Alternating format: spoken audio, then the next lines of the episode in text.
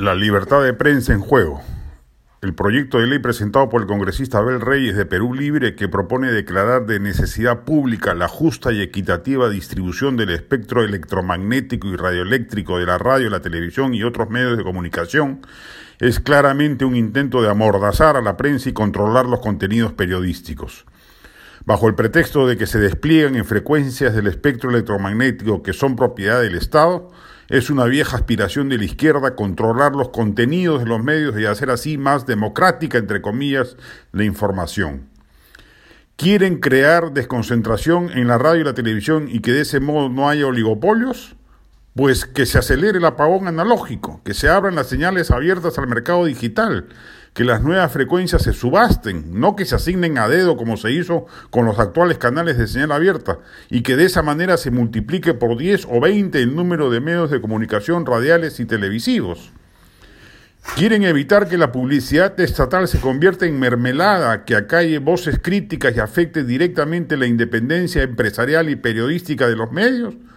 pues creen un organismo autónomo que centralice toda la publicidad del Estado y bajo estricta supervisión de la Contraloría, que se distribuya las partidas millonarias de publicidad del Estado en base a criterios objetivos de medición de lectoría o rating, no de acuerdo al arreglo bajo la mesa del jefe de comunicaciones del ente estatal, coludido con un medio en particular a cambio del favor del buen trato posterior. En esa medida, no hace falta disponer por ley que un porcentaje de la publicidad estatal vaya a los medios regionales. Si existiese el organismo señalado, por mandato imperativo deberá colocar parte importante de su pauta en los medios locales, que en todas las regiones del Perú tienen más lectoría o sintonía que los medios limeños.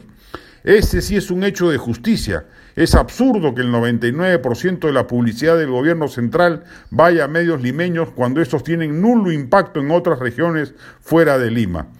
Por ahí es el camino correcto, no por proyectos de ley adefesieros a los que se les ve el fustán censor a la legua y que felizmente, de acuerdo a lo que han declarado los voceros de diversas bancadas de oposición, no será aprobado.